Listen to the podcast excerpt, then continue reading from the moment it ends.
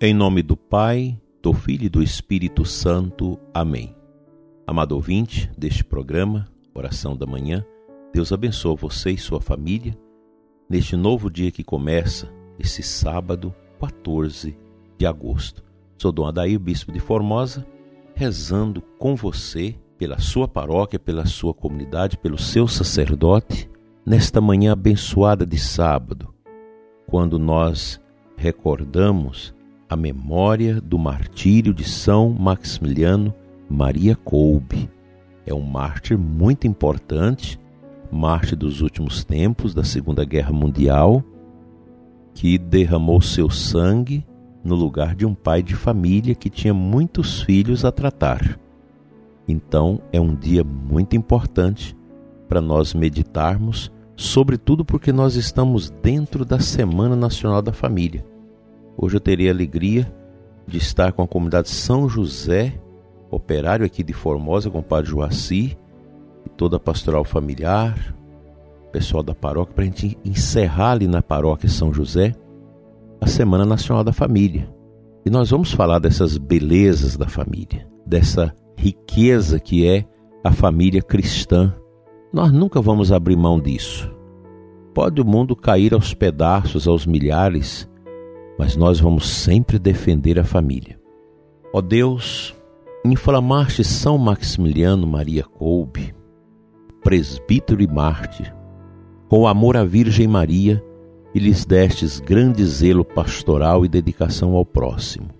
Concedei-nos, por sua intercessão, que trabalhemos intensamente pela vossa glória no serviço do próximo, para que nos tornemos semelhantes ao vosso Filho até a morte por Cristo nosso Senhor. Amém. Bem, Frei Maximiliano Kolbe, nascido na Polônia em 1897, ingressou na Ordem dos Franciscanos Menores Conventuais. Grande devoto da Mãe de Deus, fundou o movimento de apostolado mariano, a Milícia de Maria Imaculada. Por meio da revista deste movimento e seus outros escritos, desenvolveu um apostolado missionário na Europa e na Ásia. Deportado pelos nazistas ao Auschwitz, assumiu o lugar de um pai de família condenado à morte pelos nazistas num ato de represália pela fuga de um prisioneiro do campo da concentração. No bunker da fome, São Maximiliano Kolbe foi fortalecido por Deus e consolava interiormente os outros condenados. Ao canonizá-lo, São João Paulo II o descreveu como Marte da caridade, um sacerdote que se oferece para morrer no lugar de um pai de família, para que este pudesse voltar ao seio da sua casa para cuidar da esposa e dos filhos é o testemunho do martírio. A nossa igreja não se assenta sobre ideologia. Nossa igreja se assenta sobre o sangue do sumo e eterno sacerdote vítima, nosso Senhor Jesus Cristo, que derramou seu sangue por nós, e também no testemunho sobre a maneira dos mártires, dos confessores, que também derramaram seu sangue para defender a causa de Deus, para defender a fé católica, a fé cristã. Uma família cristã precisa ser esse ninho de amor, essa primeira escola de caridade, esta fortaleza no coração do nosso mundo. A família, prezado ouvinte, ela possui um valor que nós não podemos humanamente descrevê-lo. Por isso, zele da sua família. Não deixe sua família esfacelar. Confia, dobre os joelhos, reze, clame a Deus pelo seu matrimônio, pelos seus filhos. Quantas pessoas têm passado para mim mensagens dolorosas de separações, filhos que estão mergulhados nas drogas, na prostituição, em tantas misérias, filhos que eram tão bons nas paróquias nossas, e que, ao ingressar numa faculdade, voltaram marxistas, ateus, indiferentes, relativistas. Que tristeza! Tudo isso é a força desse movimento da revolução cultural marxista, inaugurado sobretudo por Antônio Gramsci, que tem entrado na cabeça dos nossos jovens e adolescentes e anestesiado a inteligência deles contra os valores. E a gente vê isso o tempo todo. Mas não desanime, não, não vamos desanimar. Nós temos a força de Deus conosco, o amor de Jesus conosco, e a gente precisa ter essa humildade da fé, mas sem abrir mão dos valores. Meu caríssimo casal, não deixe de olhar para as alianças do matrimônio de vocês, consagradas diante do altar da Eucaristia, sob o olhar intercessor de Nossa Senhora de São José. Que grande valor possui o matrimônio católico! Grande valor, é um sacramento que a gente precisa zelar. E nós, sacerdotes, devemos nos colocar como grandes arautos defensores da família atendendo bem as confissões, a direção espiritual, visitando os casais que têm dificuldade, ajudando esses casais a levantarem-se de suas crises. O sacerdote deve ser um apóstolo da família, juntamente com os casais, com as pessoas de boa vontade, os intercessores, os catequistas, e defender a família. Nós não podemos ser esse povo acanhado, medroso. Ah, porque a mídia, porque isso, porque aquilo. Nós não temos nada a dar de nossa satisfação a essa mídia podre que nós temos, uma mídia que destrói a família e a gente ainda fica encebando isso, acreditando nisso. Nós precisamos pregar mais o Evangelho, aceitar profundamente Jesus em nossas vidas, fazer uma experiência viva de Cristo ressuscitado e termos a coragem de vestir a camisa da fé e defender a fé, defender a família, defender os valores. Mesmo que a gente seja ridicularizado, mesmo que nós sejamos vilipendiados por esses relativistas, por esses que defendem uma teologia que não é teologia, mas é uma ideologia, não esqueça, meu prezado ouvinte, a arma nós temos. Sagrada Escritura, Catecismo da Igreja e o Santo Rosário. Vamos adiante.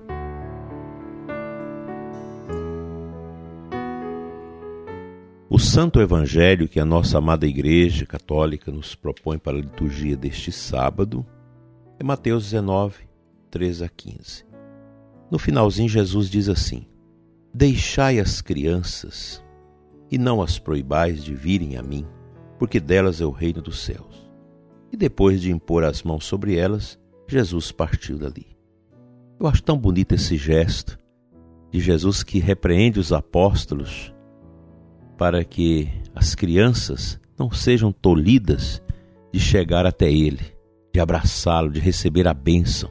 Outro dia, essa semana, quinta-feira, numa comunidade rural que eu celebro missa toda semana, comunidade chamada de é, Nova Petrópolis, Nossa Senhora Aparecida, uma criança me trouxe um desenho, uma criança pequena, falou, bispo, eu posso te dar um desenho? Pode, minha filha. E ela desenhou assim forma esmilinguida, o bispo bem alto, do lado ela e do outro o irmão. Eu fiquei feliz, porque apesar da gente já estar na terceira idade, mas as crianças têm uma sensibilidade de gostar do bispo, de gostar do sacerdote. Infelizmente, nesses tempos tão cruéis, tempos complexos, às vezes nós temos esse distanciamento das crianças por causa dessa coisa de pedofilia, porque um padre aqui, outro acolá, infelizmente caiu nessa miséria do pecado de solicitação de crianças, e isso criou esse esse canteiro de desconfiança na igreja, e muitos sacerdotes, geralmente sacerdotes bons, já criaram um hábito de distanciamento das crianças. Mas a criança gosta do sacerdote, gosta do bispo. A gente lembra João Paulo II, quantas vezes nas missas aqui no Brasil o menino furava o cerco policial e ia e sentava no colo do Papa. Porque as crianças têm essa sensibilidade. E a criança precisa crescer vendo no pai e na mãe os seus modelos, seus esteios de valores, e vendo no sacerdote um homem probo, um homem responsável, um homem de santidade, um homem de sacrário, homem de rosário, homem de confessionário, homem de, de apostolado verdadeiro, nos moldes de São João Maria Vianney, servindo as almas. As crianças têm esse direito de ver nos seus pais esses valores e também nós, sacerdotes, nos religiosos, na liderança, nos catequistas, as pessoas que estão à frente dos trabalhos da igreja precisam ser esses outdoors de valores.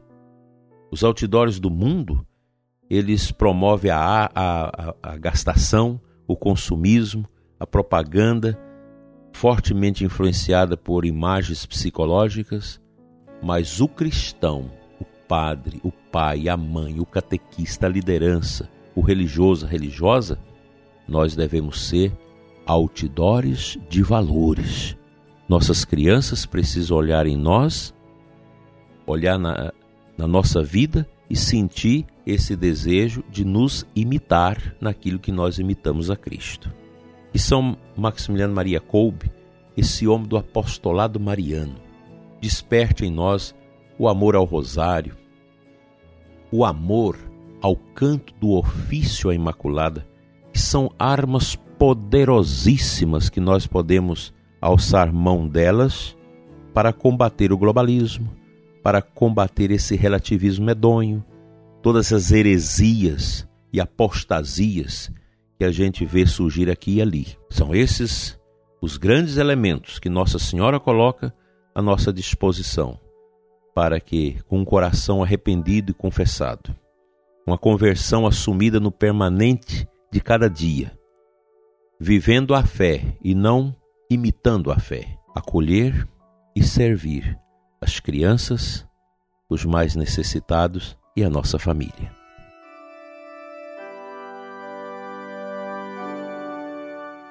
Pai de amor, Deus de bondade, Deus que nos envolve no véu da Sua graça. Conceda, Senhor, a cada um de nós o teu infinito amor. Abençoa, Senhor, nosso Deus e Pai, as famílias, nossas crianças. Ajuda-nos, Senhor, a sermos sinais do teu Filho Jesus para tantas pessoas, para nossas crianças, nossos adolescentes e jovens, as famílias, os idosos, doentes. Pai Santo, que o olhar do teu Filho Jesus nos ajude, com o olhar de Maria e São José, a contemplar a vossa divina face. Ensina-nos, Senhor, a partilhar os seus dons, hoje e sempre. Amém.